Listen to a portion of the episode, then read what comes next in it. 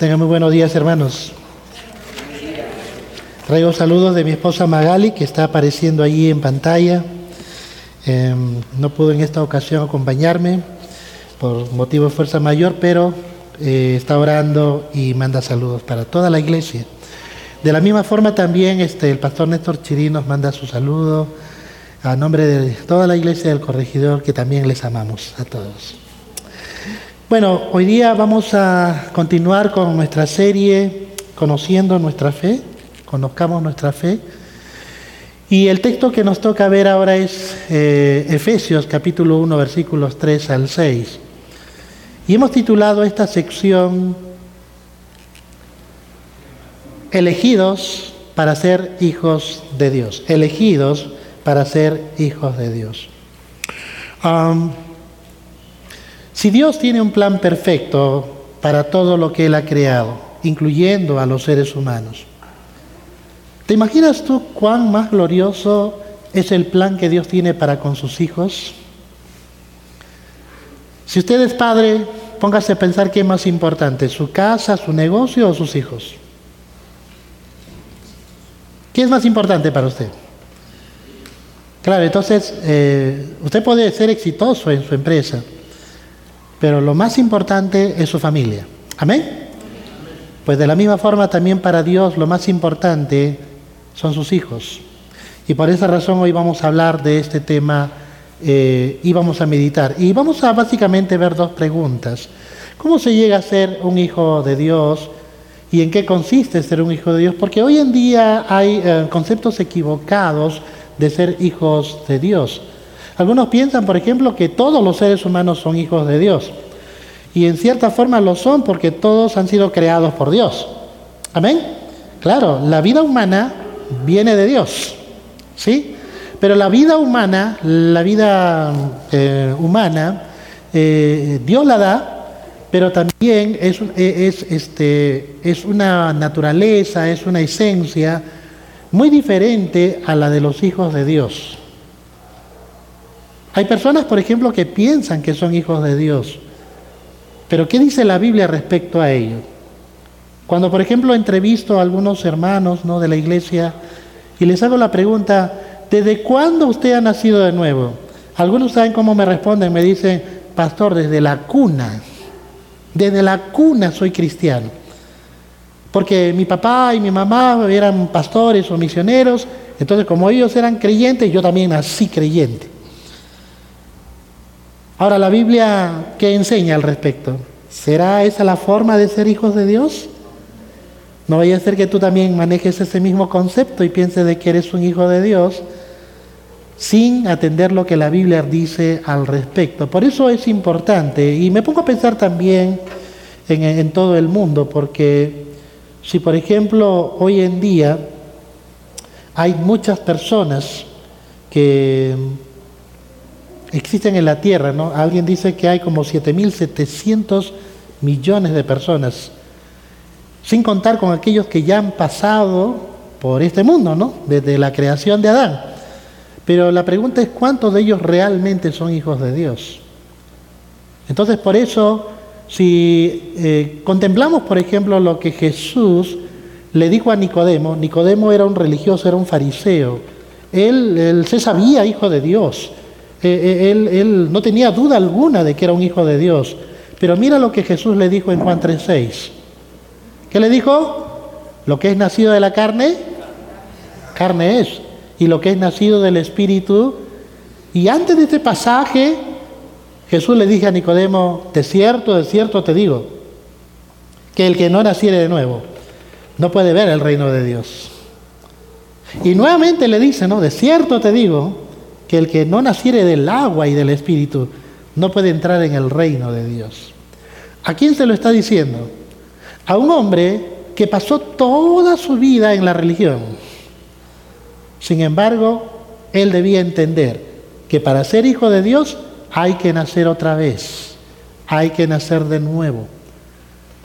Nacer de nuevo entonces tiene que ver con la obra espiritual de Dios en las personas. Miremos un poquitito más sobre este tema y lo que dice Pablo en 1 Corintios capítulo 15, verso 45 en adelante. Así también está escrito, fue hecho el primer hombre Adán, alma viviente, el postrer Adán, espíritu vivificante. Nota, más lo espiritual no es primero. ¿A qué se está refiriendo que lo espiritual no es primero? A la creación del ser humano. Lo espiritual no es primero, sino lo animal. Ahora, por si acaso, aquí no se refiere a que el hombre es como el gatito o el perrito, no, no, no. Cuando se refiere a la palabra animal, se refiere a la palabra ánima, alma. A eso se está refiriendo. Porque Dios formó al hombre del polvo de la tierra, sopló en su nariz aliento de vida y fue el hombre un ser viviente. El hombre en realidad está constituido pues de dos elementos, ¿no? Según este texto. Polvo de la tierra y el soplo que Dios le da para que sea una persona, un alma viviente. Y por eso todo ser humano cuando muere, el cuerpo a dónde va? ¿A dónde va su cuerpo? A la tierra, porque de la tierra fue fue tomada. Pero su alma vuelve a Dios a quien lo dio. Y es importante que esa persona entonces comprenda dónde va a pasar la eternidad. Porque el alma que Dios dio al hombre y a la mujer tiene cualidades eternas. Ahora, los que somos hijos de Dios, entonces tenemos la bendición de vivir en la presencia de Dios. Pero los que no son sus hijos vivirán eternamente separados de Él. Por eso este tema es muy importante. Sigue diciendo en el texto, el primer hombre, nota, ¿es de dónde? No vayas a pensar que Adán vino de otro planeta, ¿no? Él procede de la Tierra. Él no es extraterrestre, por si acaso. El primer hombre es de la Tierra, terrenal. El segundo hombre que es el Señor es del cielo. Nota, cual el terrenal, también, eh, tales también los terrenales. Todos nosotros por eso hemos heredado la naturaleza de Adán incluyendo también el estado en que él se encontró después de desobedecer a Dios. Eh, no está en pantalla, pero tú puedes ver, por ejemplo, en Romanos capítulo 5, verso 12, por tanto, como el pecado entró al mundo por un hombre, y por el pecado la muerte, así la muerte pasó a todos los hombres por cuanto todos pecaron. Entonces, hemos heredado la naturaleza de Adán. Por eso, cual el terrenal tales también los terrenales, y cual el celestial, tales también los celestiales. Y así como hemos traído la imagen del terrenal, traeremos también la imagen del celestial. Y esto es glorioso porque, escucha, cuando tú recibes la nueva vida en Cristo, cuando tú naces del Espíritu, cuando Dios sopla una nueva vida espiritual en ti, como le dijera también Jesús a Nicodemo, ¿no? El viento sopla y oye su sonido, mas no sabes de dónde viene ni a dónde va. Así es todo aquel que es nacido del Espíritu. Dios sopló dos veces en la historia. La primera para crear un alma viviente, pero la segunda es para crear un ser espiritual dentro de ti. Por eso tú necesitas nacer otra vez. Y cuando uno nace otra vez en Cristo, hay un nuevo ser dentro de nosotros. El viejo ser todavía está, pero hay un nuevo ser que se está comenzando a manifestar. Por eso la escritura dice, y así como hemos traído la imagen del renal, también traeremos la imagen del celestial. Eso a mí me consuela porque yo pensé que iba a pasar toda la eternidad con este cuerpo, ¿no? Señor, ¿cuándo acabará esta aflicción? ¿no? Y acá en, en, en Arequipa que se come tan rico, Dios mío. Pero mi consuelo es saber que este cuerpo va a quedar acá y Dios me dará un nuevo cuerpo, ¿sí? Conforme a la semejanza suya, para estar con Él por toda la eternidad y aún Él tiene preparado para mí un cuerpo diseñado para la eternidad. Si tú has perdido algún ser querido y éste conoce a Cristo, no te olvides que esa persona algún día se levantará y esa persona tendrá cumplida en sí misma la promesa que Dios ha hecho. a los que son sus hijos. ¿Cuántos dicen amén? Pero esto digo, hermanos, nota que la carne y la sangre, hablando del cuerpo humano, no puede heredar el reino de Dios, ni la corrupción hereda la incorrupción. Este cuerpo no va a heredar la vida eterna. Por eso este cuerpo, su destino es la tierra. ¿De dónde fue tomado? Pero Dios ha prometido grandes cosas, ha prometido vida eterna, ha prometido un cuerpo glorioso. Él ha provisto todo para sus hijos.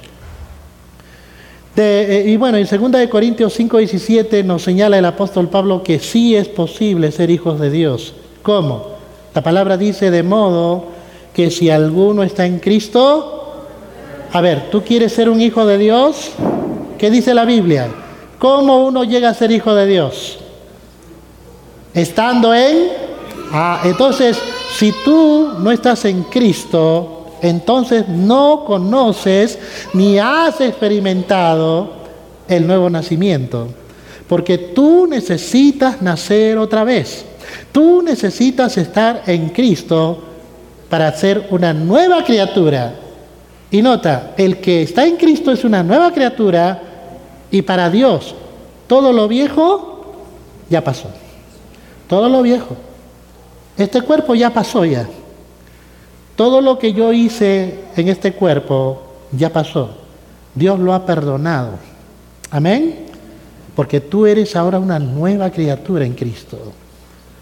Y dice la Biblia, he aquí todas son hechas nuevas. Por eso, ¿cuántas personas han querido empezar otra vez? Y esto es lo que Dios nos dice. Tú puedes empezar de nuevo para la gloria de Dios si le entregas tu vida a Jesucristo. Ahora, ¿cuál es el plan eterno de Dios entonces para sus hijos espirituales? Miremos rápidamente en Efesios, el capítulo 1. Efesios, el capítulo 1, versículos 3 al 6.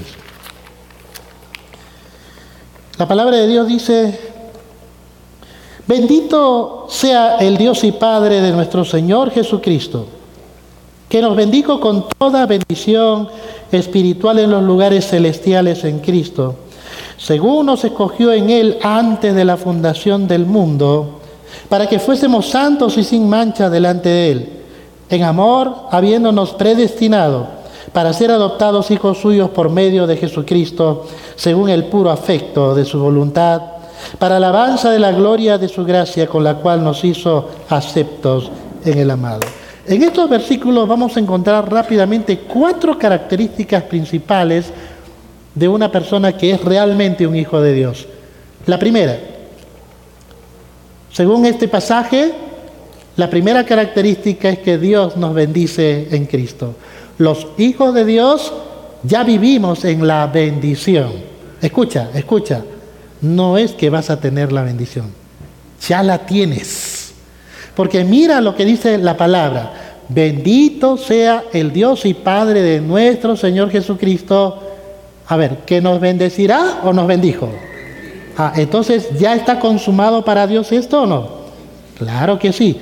Nos bendijo con toda bendición espiritual en los lugares celestiales en Cristo. Y quizás tú me preguntes, pastor, ¿en qué consiste esa bendición? En realidad es muy fácil de entender esto. Lo que sucede es que el pecado nos aparta de Dios, nos separa de Dios. Pregunto, ¿una persona puede vivir en la bendición de Dios apartada de Dios? Es más, mira lo que dice la palabra del Señor, ¿no? En Isaías 59 dice, he aquí que no se ha cortado la mano de Jehová para salvar, ni se ha grabado su oído para oír, pero vuestras iniquidades han hecho división entre vosotros y vuestro Dios, y vuestros pecados han hecho ocultar de vosotros su rostro para no oír. El hombre sin Cristo, la mujer sin Cristo, están separados de Dios. Y nota que en el pasaje el Señor es claro, el problema no es Dios, el problema es el pecado del ser humano. Vuestras iniquidades han hecho división entre vosotros y vuestro Dios. Vuestros pecados han hecho ocultar de vosotros su rostro para no oír. ¿En dónde está el problema? ¿En Dios o en el ser humano? Ahora, sigue diciendo en Romanos capítulo 3, versos 23 y 24, por cuanto todos pecaron y están qué? Están destituidos de la gloria de Dios. Toda persona sin Cristo por eso está separada de Dios, destituida. Pero la buena noticia es que Dios, que nos amó tanto, amó tanto al mundo, envió a su Hijo Jesús para terminar con ese problema. Cuando a veces escucho a algunas personas decir, ay, si Dios estuviera, si Dios existiera, entonces ¿por qué esto? ¿Por qué enfermedades? ¿Por qué crisis económica? ¿Por qué? ¿Por qué? ¿Y por qué? Y no se dan cuenta que el problema que causa todo esto es el pecado. Y la solución es volver a Dios. ¿Sabes tú que si una nación volviera a Dios, Dios sanaría su tierra? ¿Cuántos dicen amén de verdad? Escucha, si la nación peruana volviera a Dios, Dios sanaría su tierra. Créelo. Confía por eso en el Señor. Y esta es la buena noticia, que ahora en Cristo somos justificados gratuitamente. Diga gratuitamente. Porque usted no tiene que pagar ni un céntimo por su salvación. No vayas a estar comprando indulgencias, no vayas a estar tratando de agradar a Dios en tus propias fuerzas. No intentes vivir una vida religiosa para tratar de congraciarte con Dios, porque no es necesario. Lo único que tú tienes que hacer es reconocer tu condición delante de Dios y decirle, Dios, soy un pecador y vivo apartado de ti. Perdóname, límpiame, dame una nueva vida. Que tu gracia, Señor, venga sobre mí. ¿Y sabe qué hace Dios? Envía su gracia. Porque por gracia somos salvos, por medio de la fe. Esto no de vosotros, esto es don de Dios. Es un regalo de Dios para ti. Es la redención de Cristo Jesús quien otorga al ser humano la posibilidad de reconciliarse con Dios y de vivir como hijos de Dios. La bendición por eso es una realidad espiritual, pero también somos bendecidos por la fe en Jesucristo. Hoy en día me asombra, por ejemplo, eh, ver a algunos hermanos de diferentes congregaciones están buscando la bendición de hombres. Algunos inclusive se han acercado y me, pastor, por favor, ponga sus manos, bendiga, me dicen, ¿no? Algunos, por me acuerdo una vez un hermano dijo, pastor, me he comprado un carro nuevo. ¿Así? ¿Ah, Qué bien, le digo. Pastor, ¿puede bendecir mi carro? ¿Qué quieres? Que saque mi agua bendita y... Yo voy a orar por ti más bien para que el Señor te dé la capacidad de ser responsable al manejar. Que respetes las líneas, ¿no? La, la, regla de tránsito. Y dale gracias a Dios por lo que Él ya te dio. ¿Comprendes? Pero a veces manejamos ideas equivocadas de la bendición. Por eso somos bendecidos por la fe en Jesucristo, porque solamente en Cristo eh, eh, un hijo de Dios es bendecido. Eh, Gálatas capítulo 3, dice la Biblia, así Abraham creyó a Dios y le fue contado por justicia. ¿Cuántos han creído en Dios? ¿Cuántos le han entregado su vida a Cristo? Tu fe en Cristo es contada por justicia. Lo vamos a ver más adelante. Sabed, por tanto, que los que son de fe, estos son hijos de Abraham. Y la escritura previendo que Dios había de justificar, nota, no por las obras, sino por la, por la fe a los gentiles. Dio de antemano la buena nueva a Abraham diciendo, en ti serán benditas todas las naciones, de modo que los que son de la fe son bendecidos. Amén. Son bendecidos con el creyente Abraham. Si tú has creído en Jesucristo, tú ya eres bendecido por Dios. Gloria sea su nombre. Dios nos bendice en Cristo. Por cierto, también la bendición es una gracia espiritual. Sigue diciendo en Gálatas, porque todos los que dependen de las obras de la ley están bajo maldición. Ahora, quizás te preguntas, pero ¿qué de malo hay que yo pueda cumplir los diez mandamientos? Porque hay personas que intentan agradar a Dios cumpliendo los diez mandamientos. ¿Sabes cuál es el problema? El problema no son los mandamientos de Dios, porque el mandamiento de Dios es santo, es puro, es justo, es perfecto. El problema es el, hombre pecador, la mujer que está en pecado, porque estando en esta condición no puede cumplir las demandas de la ley. Y en Santiago dice, ¿no? Si tú intentas cumplir la ley pero rompes uno, te haces culpable de todos. Por eso nadie puede cumplir la ley de Dios en sus propias fuerzas humanas y por lo tanto no vive en la bendición, sino más bien bajo mal ¿Lo dice o no lo dice la Biblia? ¿Y sabes por qué? Porque el pecado no trae bendición, trae maldición. No vayas a pensar, por ejemplo, que siendo infiel a tu esposa o a tu marido vas a ser feliz. No es así. No vayas a pensar que abrigando el pecado vas a ser dichoso. El pecado lo que trae es la muerte. Por esta causa, Hermanos queridos, es importante que tú sepas que la salvación es gracia de Dios. No es la obra del hombre. Sigue diciendo el pasaje, ¿no? Eh, maldito todo aquel que no permaneciera en todas las cosas escritas en el libro de la ley para hacerlas y que por la ley ninguno, digan ninguno. A ver, ¿habrá alguno que se justifique por la ley? La Biblia dice, ni uno, ninguno se justifica para con Dios. Es evidente, nota, porque el justo por la fe vivirá. Interesante notar, no sé si tú has visto en los salmos, que Dios nunca llama al hombre bueno, pero sí lo puede llamar justo.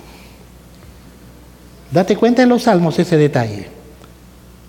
El hombre es justo porque es justificado por la gracia de Dios. ¿Mm? Justificados pues por la fe, tenemos paz para con Dios por medio de nuestro Señor Jesucristo. Romanos capítulo 5, verso 1. Entonces por eso la justificación, el ser declarado justos, viene de arriba y es concedido por gracia. Y aún la transformación de tu corazón, todo eso es gracia de Dios. La nueva vida las bendiciones y todo lo que esto conlleva es gracia de Dios. Sigamos leyendo, por favor. En el versículo 12, y la ley no es de fe, sino que dice el que hiciere estas cosas vivirá por ellas. Pero nuevamente la pregunta es, ¿quién podrá cumplir la ley de Dios? ¿Sabes que solamente hubo un hombre que la cumplió? Y ese hombre no vino de la tierra, vino del cielo. ¿Cómo se llama? Jesús. Jesús dijo, yo no he venido a abrogar la ley, he venido a cumplirla. El único hombre que cumplió las demandas de la ley es Jesús, nadie más. Y no tengo tiempo para explicar muchas cosas, porque en realidad hay, hay verdades muy sublimes, pero solo déjame decirte esto. Tú, si estás en Cristo, también has cumplido la justicia de la ley. Eso seguro lo van a ver más adelante. Sigue diciendo en el texto, Cristo nos redimió de la maldición de la ley, hecho por nosotros maldición, porque escrito está maldito todo el que es colgado en un madero, para que en Cristo Jesús la bendición de Abraham alcanzase a los gentiles a fin de que por la fe recibiésemos la promesa del Espíritu. Cuando tú crees en Cristo, ¿sabes cuál es la promesa de Dios? Su Espíritu habitando en tu corazón. Y ese es el Espíritu Santo que hace de ti una nueva persona. Gracias por ese amén. es el Espíritu Santo quien crea una nueva persona. Por esa razón tú necesitas nacer del Espíritu del Señor. Hemos sido como hijos bendecidos por Dios, Pero no solamente somos bendecidos por Dios, sino también Dios nos santifica en Cristo como sus hijos. Efesios 1, verso 4 dice, según nos escogió en Él antes de la fundación del mundo, ¿para qué? ¿Para qué nos escogió? Para ser santos y sin mancha, delante de Él. Santos y sin mancha. Algunos, por ejemplo, manejan el término santo como una persona quieta, ¿no? Ahí, que tiene una aureola por acá, que tiene quizás las manos juntas así, y tiene una cara como que no mata, mata ni una mosca, ¿no? Algo así, ¿no? Pero déjame decirte que esa no es la definición de santo. La definición de santo tiene que ver entonces con estar libre de culpa para poder apartarnos ahora del pecado y vivir consagrados para Dios. Todo eso tiene que ver con la santificación. Por eso en 1 Pedro 1, versos 14 en adelante dice, como hijos obedientes, no os conforméis a los deseos que teníais estando en vuestra ignorancia, sino que como aquel que os llamó es santo, sé también vosotros santos en toda vuestra manera de vivir, porque escrito está, sed santos porque yo soy santo. ¿El creyente puede vivir en santificación, sí o no? El creyente, el Hijo de Dios, ¿puede vivir en santificación, sí o no? Claro. ¿Por qué? Porque nunca Dios daría una orden a alguien si no estuviese dispuesto o capacitado para obedecerlo. Y esta orden es para los que somos sus hijos. ¿Te das cuenta que la persona sin Cristo no puede obedecer? La persona sin Cristo vive en desobediencia. Lo puedes leer en 1 Pedro capítulo 2, verso 8. Ahí está. ¿Eh? Hay un destino final para ellos. Pero los que somos sus hijos, en Cristo somos obedientes. Dile a la persona que está a tu lado, tú en Cristo eres obediente. en Cristo tú y yo somos obedientes, porque como hijos obedientes, Servimos a Dios y adoramos a Dios en santidad.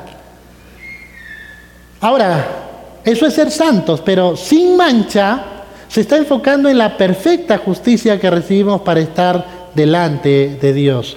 La idea aquí, hermanos y hermanas, es la idea de ese corderito que es presentado al sacerdote y que no debe tener mancha ni defecto alguno para ser aceptado.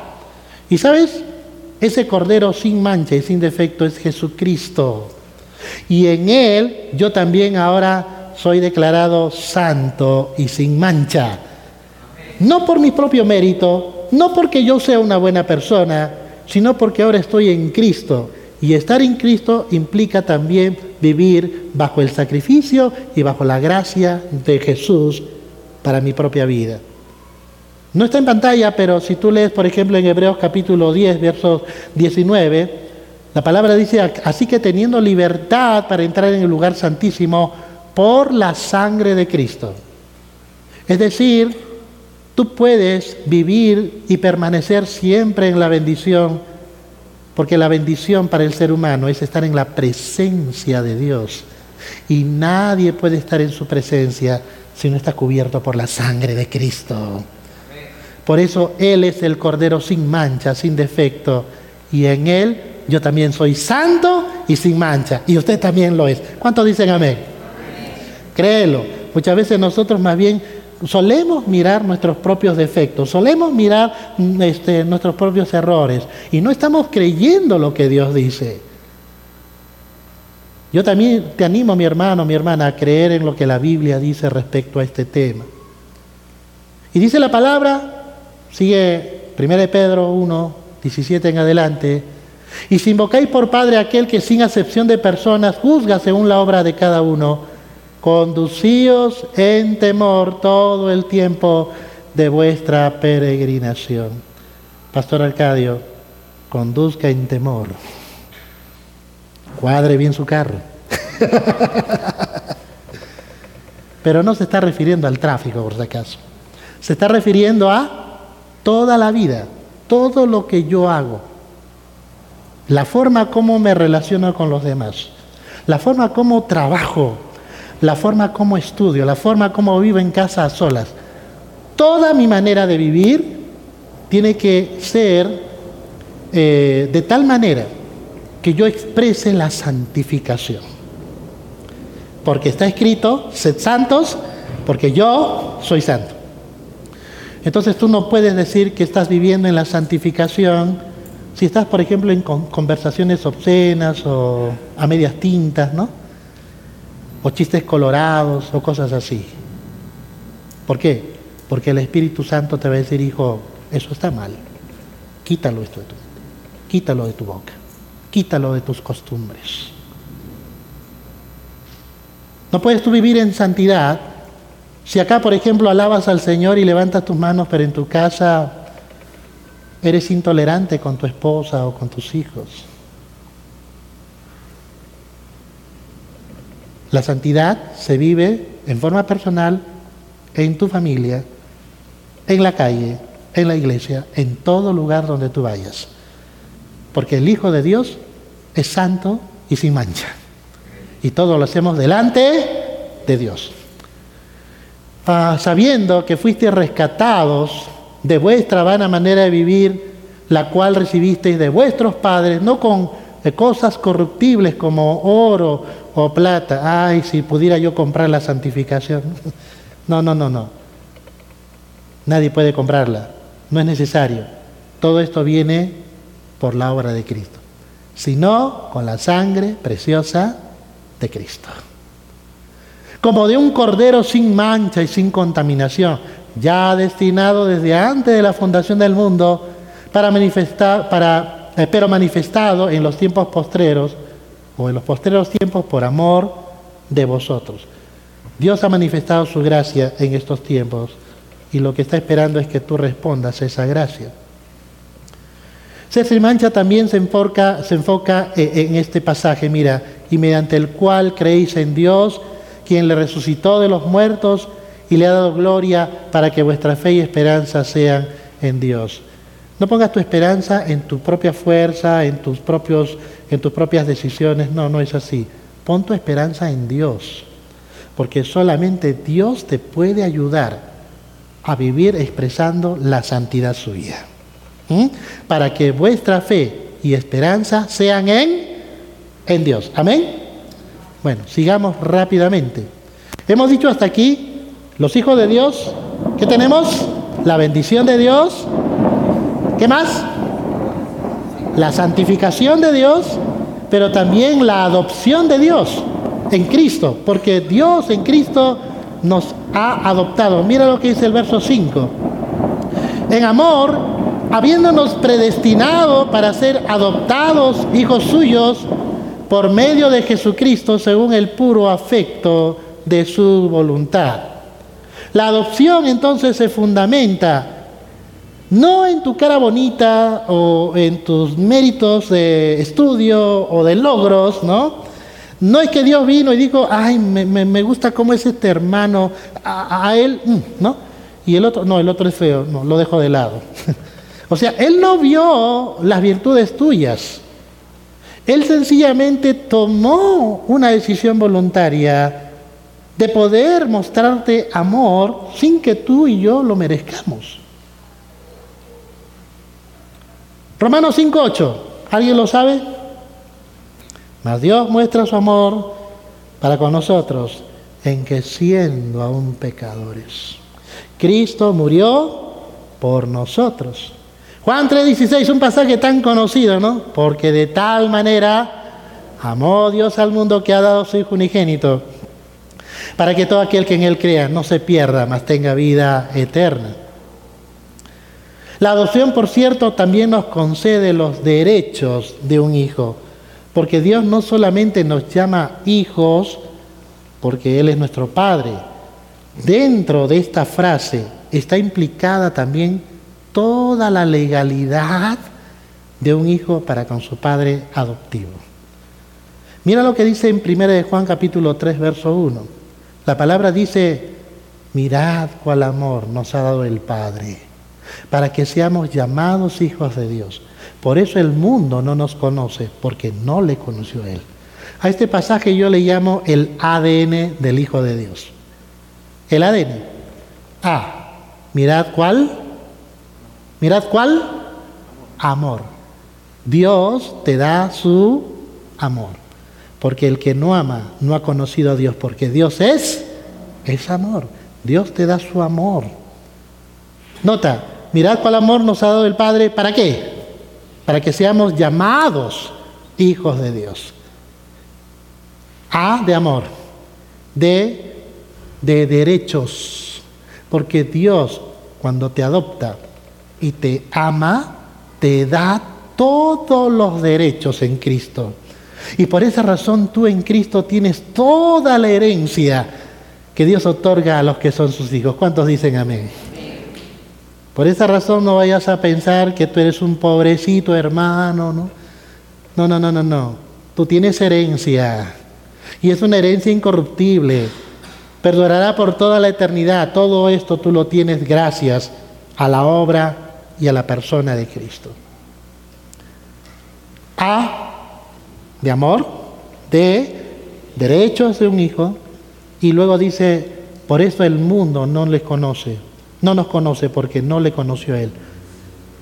La N, naturaleza. La naturaleza espiritual, porque solamente los hijos de Dios son hijos espirituales. Por eso el mundo no nos puede conocer. Mire, el mundo no va a comprender a los hijos de Dios no lo va a entender. Una vez, por ejemplo, yo estaba regresando a mi casa en una combi, ¿no? Estaba estudiando, me acuerdo, ya era creyente, hijo de Dios, ¿no? Estaba ahí y de pronto yo le pago pues al cobrador, ¿no? Los, este, bueno, el pasaje estaba un sol 20, yo le pago con dos soles. Y entonces el cobrador no me da el vuelto de dos soles, me da el vuelto de diez soles. Yo dije, gracias por la bendición, Dios. No, no, no, no, no. Aunque tu naturaleza humana puede decir eso, el Hijo de Dios dice, no, esto es incorrecto. ¿Ya? Entonces yo le dije al joven que estaba cobrando, joven, disculpe, me has dado vuelto de más, yo te he dado solo dos soles. ¿Sabe lo que hizo este joven? Me miró molesto, molesto me vio. Y como yo tenía la mano extendida, tomó el vuelto así, prácticamente me lo arranchó de la mano. Y luego me dio 80 céntimos. No me dijo gracias, no me dijo nada. Pero eso no es todo. ¿ah? Al momento se levanta un murmullo en, la combi de los que estaban ahí presentes. ¿Qué sonso es ese, ese hombre? Ese hombre es un son, ¿no? Eso es lo que el mundo dice, ¿te das cuenta? Ellos no van a entender nuestra naturaleza espiritual, porque ellos son del mundo, hablan del mundo, aman el mundo, pero los que somos hijos de Dios, amamos a Dios, obedecemos a Dios, agradamos a Dios y hacemos la voluntad de Dios. ¿Cuántos dicen amén? Ahora yo te pregunto, ¿qué voluntad te estás siguiendo tú? Porque si alguno ama al mundo, el amor del Padre no está en él. Por eso la adopción nos concede estos derechos amor, derechos y naturaleza espiritual. Tengo que ir terminando. La adopción es según el puro afecto de su voluntad. Y esto entonces destaca la benevolencia divina para evitar cuestionamientos que surgirían de la incomprensión humana. Me gusta, por ejemplo, una canción que aprendí hace muchísimos años, de un cantante llamado Patricio Acosta. Él decía en esta canción, este, ¿por qué me elegiste a mí entre millones, sabiendo el mal que hice yo? ¿Y cómo pudiste perdonar toda mi maldad y darme en Jesús salvación? Ayúdame a hacer lo que quieras tú. Tu palabra esparciré. Mi vida ahora doy. Por ti viviré a tu lado caminaré. Me asombra conocer cómo un Dios tan grande me amó y me quiere bendecir. Su gracia infinita, su misericordia, realmente no puedo entender. Qué preciosa alabanza, ¿no? Pero es una realidad. El amor de Dios, el puro afecto de la voluntad de Dios va a trascender cualquier raciocinio humano. Tú no podrás entender por qué Dios te eligió a ti, pero lo cierto es que te eligió porque te ama. Sigamos. No basta entonces con decir que somos hijos de Dios. Hay que evidenciar también externamente lo que somos. Mateo 5.9 que dice, bienaventurados los pacificadores, porque ellos serán llamados hijos de Dios. Escucha, tú no puedes decir que vives como hijo de Dios diciendo aquí en la iglesia, Dios te bendiga, y en tu casa hablando palabrotas y ofendiendo a tu esposa, este, desalegrando a tus hijos, ¿no? O tu hermana no sirviendo a tu familia. Una vez una joven me dijo esto, pastor, yo quiero mudarme a la iglesia. Yo le dije, ¿por qué? Es que, pastor, aquí mi papá es otro. Es otro. Acá es muy amable, trae la silla, atiende a la gente, sonríe, pastor. Yo no sabía que mi papá sonría. Pero cuando llega a casa es Trex, verde, ¿no? ¿Eh? Es Hulk. y todos le tenemos miedo. Quiera Dios que ese no seas tú. Amén. Dile a la persona que está a tu lado, no seas Hulk, ¿no? ¿Eh? sé un hijo de Dios genuino. ¿eh? Termino. Los hijos de Dios reciben la bendición de Dios, son santos en Cristo, ¿no? Son, ¿qué más? Adoptados en Cristo y finalmente también en Cristo somos aceptados. Dios nos acepta en Cristo. Efesios 1.6 dice la Biblia, para alabanza de la gloria de su gracia con la cual nos hizo aceptos. ¿Cuántas veces nosotros hemos querido serle agradable a algunas personas? Yo, por ejemplo, recuerdo de niño que mi papá no pasaba mucho tiempo conmigo, él paraba trabajando. Y una de las cosas que yo solía hacer era tratar de ser un buen alumno, con tal de que en algún momento mi papá diga, estoy orgulloso de ti pero nunca lo dijo. Y yo intenté por eso ser el mejor alumno, porque quería agradarlo. ¿Cuántas veces tú también estás de la misma forma, intentando agradar a las personas y no puedes? Justo había un taxista que me trajo acá al aeropuerto para tomar el avión así acá a Arequipa y él me compartía lo siguiente, pastor, yo no sé cómo agradar a mi esposa hago esto y ella dice, y hago esto y no, mi corazón ya no puede. Yo le digo, es que tu naturaleza humana tú no puedes hacer esto. Solamente cuando tú conoces el amor de Dios, cuando tú conoces la gracia de Dios, cuando tú vives como un hijo de Dios, entonces te vas a dar cuenta que Dios te va a llevar, te va a llevar al sacrificio a poder amar a esa persona que no merece ser amada y a darle lo mejor de ti a pesar de que esa persona no lo merezca. ¿Sabías tú que la Biblia dice que el amor cubre multitud de faltas? ¿Quieres tú el bienestar de tu familia? ¿Quieres el bienestar de tu matrimonio? Ama, no con tu amor humano, ama con el amor de Dios. La palabra aceptos, por cierto, aquí en este pasaje proviene del griego charito y significa otorgar una gracia o favor especial. Porque si somos aceptados por Dios no es por algo que hayamos hecho, es por lo que Cristo hizo en la cruz. Por Él ahora yo soy acepto y por Él tú también eres acepto y eres agradable, como dice la Escritura, ¿no? De olor grato en su presencia.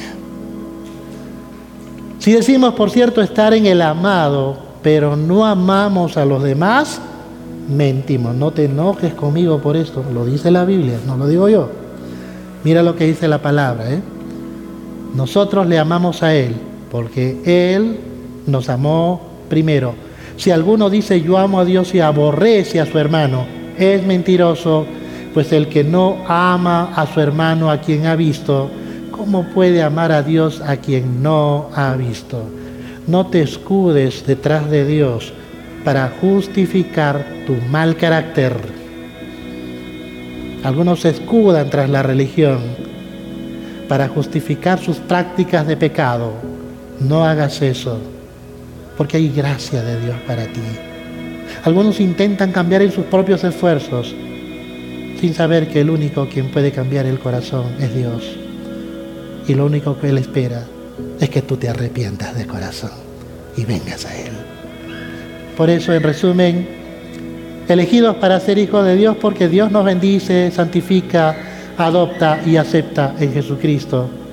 Y ciertamente una persona que ha sido elegida de la eternidad responde recibiendo y creyendo en Jesucristo y recibe por la gracia y por la fe el derecho de ser llamado hijo de Dios. Juan 1.12, ¿no? Mas a todos los que le recibieron, a los que creen en su nombre, le dio potestad de ser hechos hijos de Dios. Vamos a orar.